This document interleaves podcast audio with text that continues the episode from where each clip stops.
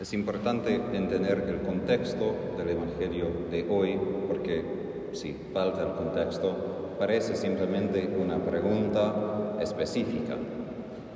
Si tuviera que describir la situación de Jesús en el contexto de la Iglesia Católica hoy, Jesús básicamente es un laico, podemos decir, es tipo fulano aquí del barrio de Piñero y algún día ese tipo voló a Roma, entró al Vaticano, ni pidió permiso y empezó a revolcar todas las estatuas, todo lo que está en el Vaticano, todas las obras maestras de arte de Leonardo da Vinci, Rafael, todo. Y los obispos, los cardenales vienen para preguntar, ¿quién eres tú que vienes aquí a revolcar todo, que ni eres un sacerdote?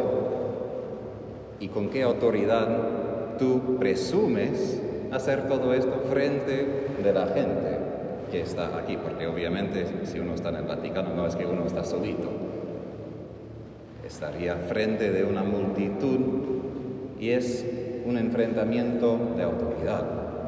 Porque nosotros quizás queremos más palabras muy exactas, pero por los judíos ellos pensaron mucho más simbólicamente, aun si no habías dicho exactamente la cosa, era muy clara el asunto, claro el asunto. Entonces el asunto aquí es que Jesús, un capítulo antes, no simplemente hoy entró en el templo, ayer había entrado en el templo, había quitado todo, estaba enseñando y un capítulo después él va a tener todo un capítulo, Mateo, sobre los escribas y sus sacerdotes.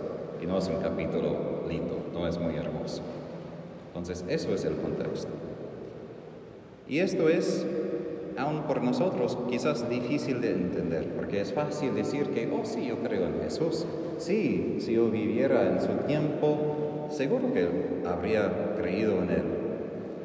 Pero es difícil, porque hubo todo el sistema normal de la religión de los judíos en el templo, en Jerusalén, según los sacrificios, todo según el Antiguo Testamento, al menos exteriormente. Hubo mucha corrupción internamente entre los escribas, dinero, uno mató al otro para ser su sacerdote, mucha sangre, también mucha colaboración con Roma. Pero al menos exteriormente era según lo que Dios había estipulado a Moisés. Y Jesús, para responder a esas autoridades, responde hablando de Juan, porque él había hecho lo mismo. En general, los judíos, para arrepentir de sus pecados, para recibir perdón de sus pecados, tuvieron que acercarse al templo en Jerusalén. Pero Juan estaba en el desierto. Pero Juan tenía una ventaja sobre Jesús y Juan era hijo de sacerdote y un sacerdote importante. Jesús es hijo de David, pero no es un sacerdote ni tiene linaje sacerdotal de ningún sentido.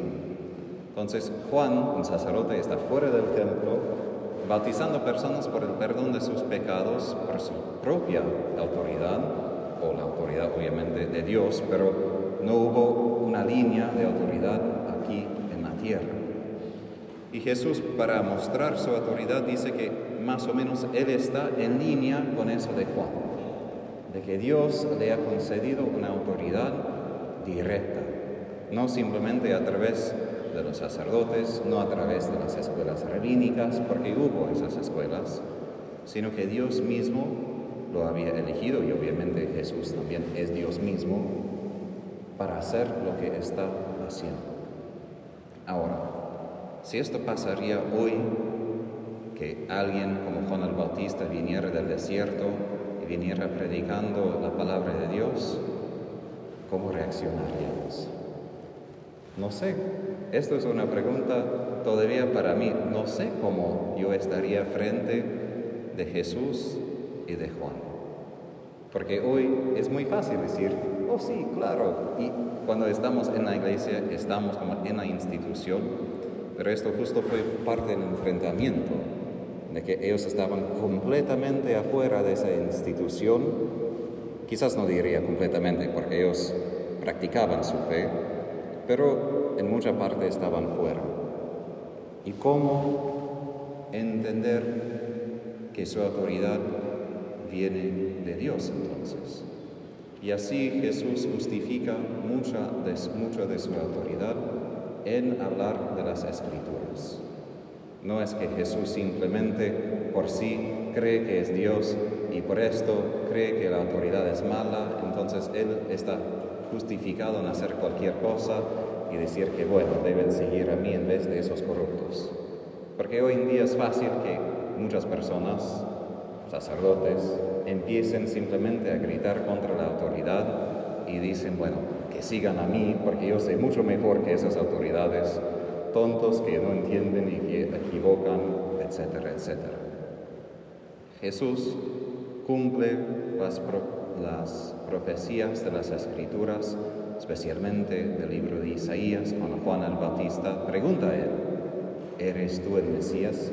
Y él cita, no, que sí, obviamente que soy. Él, siendo judío, no contesta directamente, sino cita Isaías diciendo, mira lo que ves, los enfermos sanados, los ciegos que ven, los sordos que oyen, los muertos que resucitan. Todos los judíos entendieron que eso es una profecía del Mesías.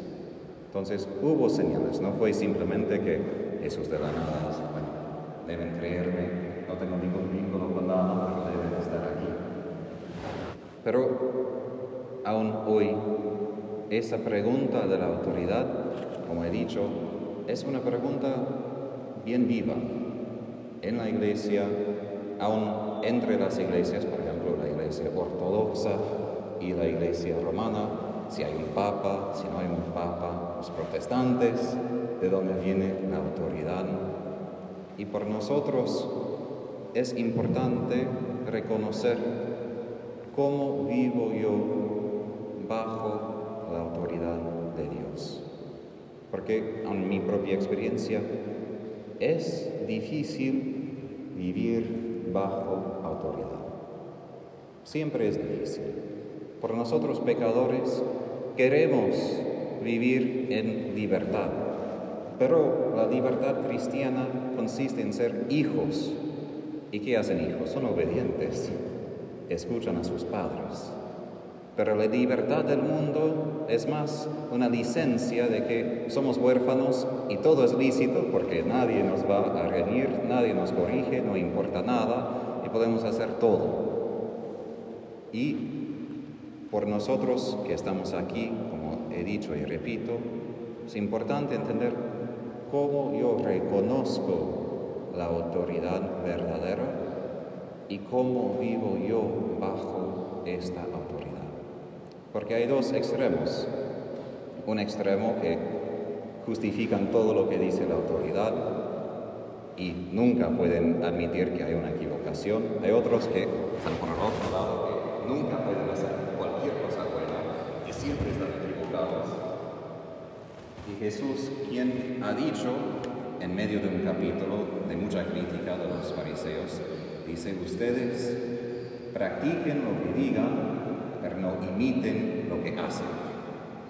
Es decir, que debemos practicar la enseñanza porque es sana, aun si no miremos a ellos diciendo, oh, sí debo vivir tal como ellos, porque desafortunadamente vemos que la autoridad muchas veces no cumple lo que ellos mismos dicen.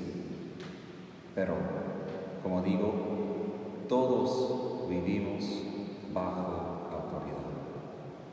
y mucho del enfrentamiento en el Evangelio con Jesús es un enfrentamiento de autoridad. Y al fin de cuentas, como San Pablo dice en su carta a los filipenses, es esto, si doblamos la rodilla frente de Él. No es fácil, aun por nosotros cristianos que decimos que sí, sí, sí, pero llega un momento cuando Jesús entra en cierto lugar y decimos, ah, mm, mm, mm esto es mi templo, aquí yo soy la autoridad, aquí yo mando, aquí yo puedo decir que sí, que no, que... Pero Jesús justo entra ahí. Y Él enfrenta nuestro poder, enfrenta nuestra autoridad.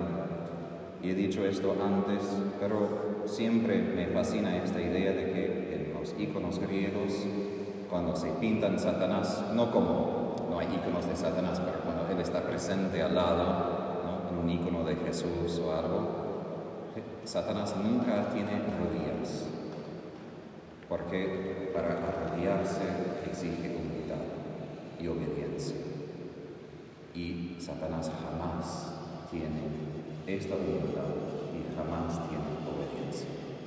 Porque la razón de, estar de rodillas en nuestra tradición del medioevo también es, no puedes escapar, estás completamente sumiso frente a esa autoridad que puede hacer cualquier cosa contigo, hasta matarte, porque si tiene una espada no tienes tiempo para pararte y pelear, estás completamente indefenso.